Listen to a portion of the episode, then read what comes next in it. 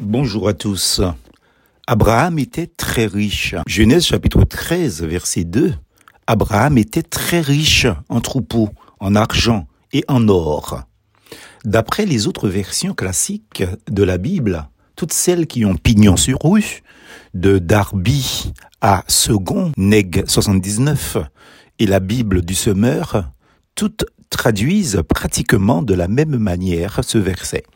À part la Bible en français courant qui n'est pas une traduction, mais une transcription, nous retrouvons la même pensée, je cite, Abraham est très riche, il a de grands troupeaux, beaucoup d'argent et beaucoup d'or. Longtemps on a fait croire aux croyants qu'il était anormal, voire diabolique, qu'un chrétien soit riche. Parfois, en y réfléchissant, on se demande comment un tel enseignement a été accepté par la masse des chrétiens, sans que personne ne s'interroge sur une telle orientation loin de la vérité biblique. Ce point de vue erroné est très éloigné de la situation de certains hommes, pas tous, attention. Certains grands croyants furent très riches, que ce soit dans l'Ancien Testament ou dans le Nouveau Testament. Non seulement le père de la foi, Abraham, Romains chapitre 4, versets 11 à 16, était lui très riche, mais son fils Isaac le sera aussi, puisqu'il deviendra son héritier. Sans parler de son cousin Lot, qui aussi était très riche. Nous n'oublions pas de parler de Jacob, Joseph, le roi David et son fils Salomon. Bref, toutes ces personnalités proches de Dieu, pour la plupart, et à des degrés différents, furent dans l'abondance matérielle, pour ne pas dire furent riches. Jeanne, femme de Chouza, intendant d'Hérode, Suzanne et plusieurs autres assistaient à notre Seigneur Jésus-Christ de leurs biens. Luc chapitre 8, verset 3. Vous comprenez qu'il s'agit maintenant de personnalités croyantes dans le Nouveau Testament. Alors comprenez que le Seigneur était accompagné de douze apôtres, sans parler des autres disciples qui les accompagnaient.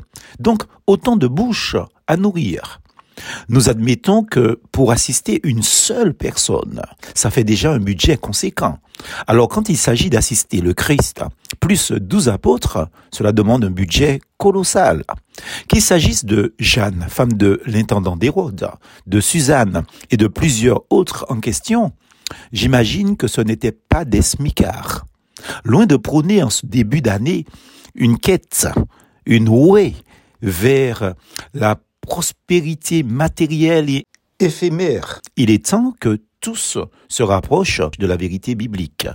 Être riche matériellement est un don de Dieu, comme ce fut le cas pour de nombreux exemples dans la Bible. Ce que Dieu condamne est la dévotion, la cupidité, au point où la richesse, l'argent devient une idole dans nos vies, au risque de s'éloigner de la foi, donc de Dieu. En effet, car l'amour de l'argent est une racine de tous les maux, et quelques-uns, en étant possédés, se sont égarés loin de la foi et se sont jetés eux-mêmes dans bien des tourments, disait Paul à Timothée, chapitre 6, dans sa première, verset 10. Il ne faut pas perdre le fil dans ce domaine. Oui, Dieu bénit certains plus que d'autres dans sa sagesse, non pas pour eux seuls, mais pour répondre aux exigences de certaines situations des saints qui sont dans le besoin, comme c'est dit ici. Romains 12, verset 13, pourvoyez aux besoins des saints, exercez l'hospitalité. Puisse Dieu enrichir d'abord votre âme en cette nouvelle année 2023. Bien-aimé, je souhaite que tu prospères à tous égards et sois en bonne santé comme prospère l'état de ton âme. 3 Jean chapitre 1 verset 2. Mais l'expression à tous égards veut aussi dire que vous ne puissiez manquer de rien pour votre subsistance matérielle, votre aisance et votre épanouissement. Bonne année 2023 à tous et plus force en Jésus.